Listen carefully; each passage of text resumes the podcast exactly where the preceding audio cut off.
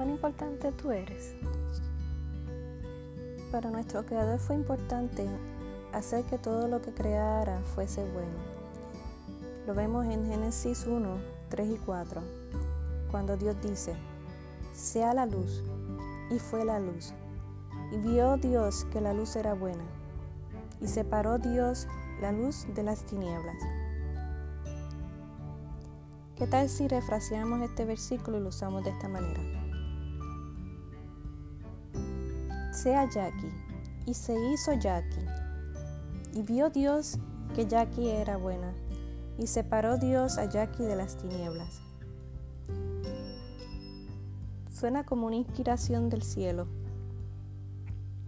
pues con toda la intención de parte de Dios, porque Él puso esos versículos en mi corazón para dejarte saber que eres especial y que siempre serás especial para Dios, que tú eres esa luz en medio de las tinieblas.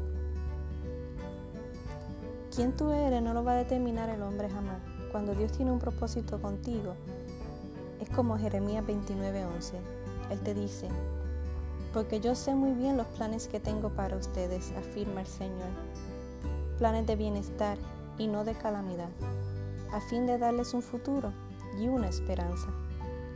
Si decides determinar tu camino creyendo que todo te va a ir bien, déjame decirte que Dios te va a hacer pasar por otras cosas que te van a llevar al nivel y al punto en el que Él quiere. Proverbio 16.9 dice, el corazón del hombre piensa su camino, mas Jehová endereza sus pasos. Su amor por nosotros parece como una obsesión. Fuimos la única creación por la que Él envió su único hijo a una misión suicida llamada Emmanuel, que significa Dios con nosotros. No hubo ni habrá límites para su amor. Tristemente miden a Dios por la cantidad de bien o mal que nos permite pasar. Pero ¿no te has puesto a pensar cuánto mal tú vas a dejar pasar en tu vida? ¿Cuánto has dejado pasar en tu vida? Mucho tiene que ver con cuánto tú permites. Porque Satanás toma ventaja sobre ti porque tú le das las puertas, le abres las puertas a hacerlo. Mal o la maldad o Satanás, como le quieras llamar, es bien similar al virus que estamos pasando en este 2020. Pongamos que el COVID-19 está en un estado neutral cuando está en una superficie de metal, vamos a ponerlo. Pero tan pronto encuentra un huésped, un anfitrión, empieza su objetivo de enfermar a la persona. Consigue contagiar a la persona, consigue enfermarla, consigue hasta matarla en algunos casos. Así igualmente funciona Satanás, la maldad, el mal.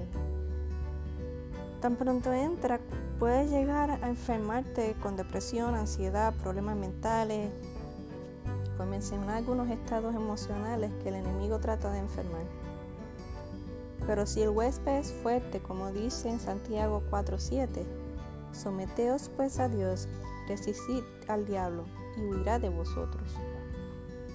Si es cierto que esos virus dejan evidencia de que estuvieron en tu cuerpo, con esa razón para que los anticuerpos lo identifiquen y la próxima vez, si la persona sobrevive, puedan atacarlo eh, con éxito.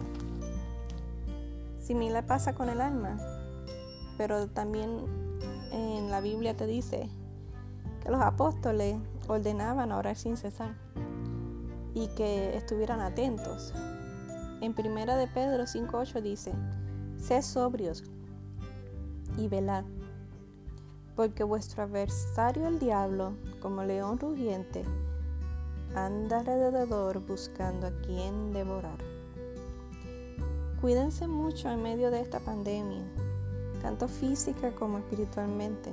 Le damos gracias al Señor que van a empezar a abrirse las puertas de las iglesias y nuestra comunión con Dios quizá va a ser más fuerte. Hay muchas personas que necesitan ir al hospital constantemente para recibir su terapia. y yo creo que muchos, aunque no necesitemos ir todos los días, necesitamos esa terapia, la extrañamos.